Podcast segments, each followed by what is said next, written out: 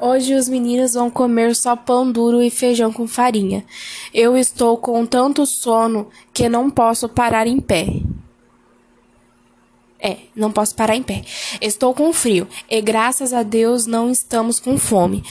Hoje Deus está me ajudando. Estou indecisa sem saber o que fazer. Estou andando de um lado para o outro porque não suporto permanecer no barracão limpo como está. Casa que não tem fome, não tem lume. Casa que não tem lume no fogo fica tão triste. É lume, lume no fogo. As panelas fervendo no fogo também serve de adorno, enfeita um lar. Fui na dona Nenê, ela estava na cozinha. Que espetáculo maravilhoso! Ela estava fazendo frango, carne e macarronada. Ia ralar meio queijo para pôr na macarronada. Ela deu-me polenta com frango. Já faz uns 10 anos que eu não sei o que é isso. Na casa de Dona Nenê, o cheiro de comida é tão agradável que as lágrimas ema... emanavam-se dos meus olhos, que eu, que eu fiquei com dó dos meus filhos. Eles haviam de gostar daquel, daqueles quitutes. Quando cheguei na favela, a Leila e o Arnaldo estavam dando os seus espetáculos.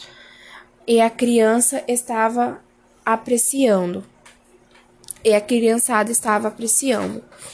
Eu estava escrevendo quando a Vera veio avisar-me que estavam dando cartões que haviam muitas pessoas na rua. Fui correndo para ver. Várias pessoas acompanhavam um senhor alto e loiro que conduzia um menino de dez anos pela mão.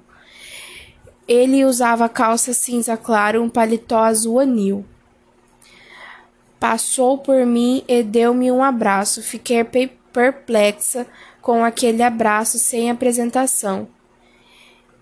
É a primeira vez que vejo o homem.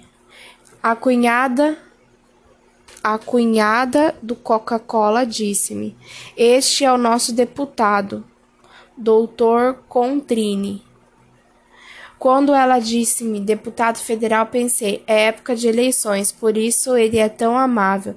O senhor Contrini veio nos dizer que é candidato nas eleições. Nós da favela não somos favorecidos pelo Senhor. Não te conhecemos.